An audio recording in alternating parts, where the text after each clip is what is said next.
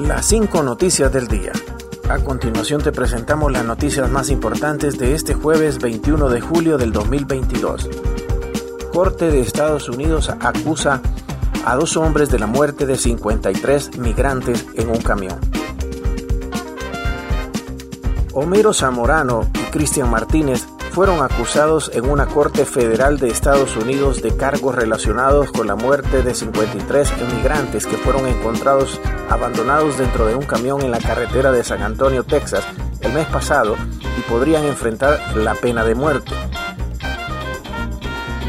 Un jurado investigador Federal de San Antonio acusó este jueves a Zamorano de 46 años y a Martínez de 28 años, quienes están detenidos de cargos que incluyen la muerte y el transporte de migrantes indocumentados, según los documentos judiciales que EFE tuvo acceso. Los cargos incluyen las lesiones y la muerte de 50 adultos y 3 menores de edad y conspiración para el contrabando de migrantes. En total, cuatro sospechosos ya habían sido acusados por el contrabando de personas y las muertes pero los cargos del jurado federal son más graves. Mañana audiencia de revisión de medidas solicitada por la defensa de ex primera dama.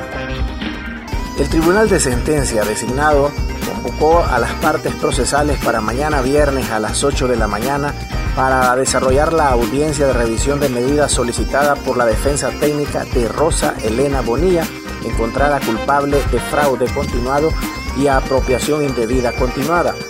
Dicha solicitud es debido a la salud emocional de la ex primera dama tras el asesinato de su hijo Said Omar. En ese sentido, la presidenta de la República, Xiomara Castro, pidió el arresto domiciliario para la esposa del expresidente Lobo, la cual fue realizada por el asistente de la presidencial Pedro Joaquín Amador, tomando en cuenta su situación de riesgo y por ser considerada una persona especialmente vulnerable. Continuamos con las noticias en las 5 noticias del día. Ministerio Público solicitará auto de apertura a juicio para implicados en desfalco del Instituto Hondureño de Seguridad Social.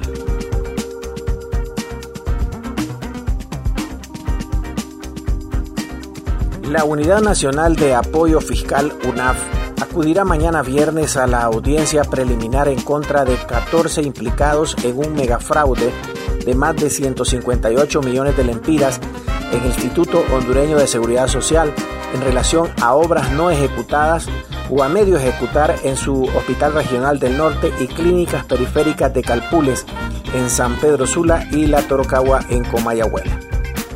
Por este caso, el pasado 4 de abril el Ministerio Público logró que un tribunal de alzada confirmara el auto formal procesamiento obtenido el 24 de septiembre del 2021 y a los encausados contra los que ahora se formalizará acusación y se solicitará auto de apertura a juicio. Estos son Carlos Montes Rodríguez, ex viceministro de Trabajo y miembro de la Junta Directiva del IS. Javier Rodolfo Pastor Vázquez, ex viceministro de Salud y miembro de la Junta Directiva. Mario Roberto Celaya Rojas, ex director del Instituto Hondureño de Seguridad Social. José Ramón Bertetti Osorio, ex sugerente administrativo y financiero del Instituto Hondureño de Seguridad Social. Y Wilmer Rolando Polanco, ex sugerente nacional de Ingeniería y Mantenimiento del Instituto Hondureño de Seguridad Social. Marco Bográn recibe asistencia médica en el Hospital Mario Mendoza.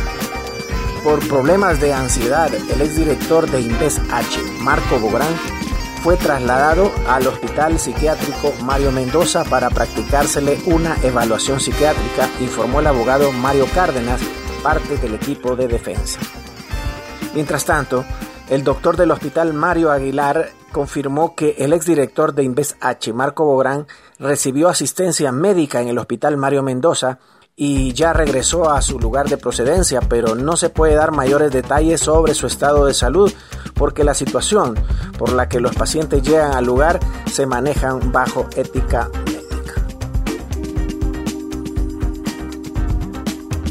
Mandos militares de Estados Unidos se oponen a eventual visita de Pelosi a Taiwán según Biden. Una posible visita a Taiwán de la presidenta de la Cámara de Representantes de Estados Unidos, Nancy Pelosi, genera preocupación en Washington y el presidente Joe Biden dijo que los mandos militares se oponen por miedo a aumentar las tensiones con China.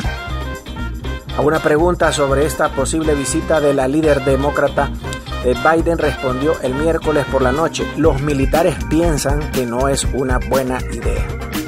Varias delegaciones estadounidenses visitaron recientemente Taiwán, una isla con gobierno autónomo que cuenta con el respaldo de los Estados Unidos, pero que China considera una provincia rebelde y reclama como parte de su territorio. Gracias por tu atención. Las cinco noticias del día te invita a estar atento a su próximo boletín informativo.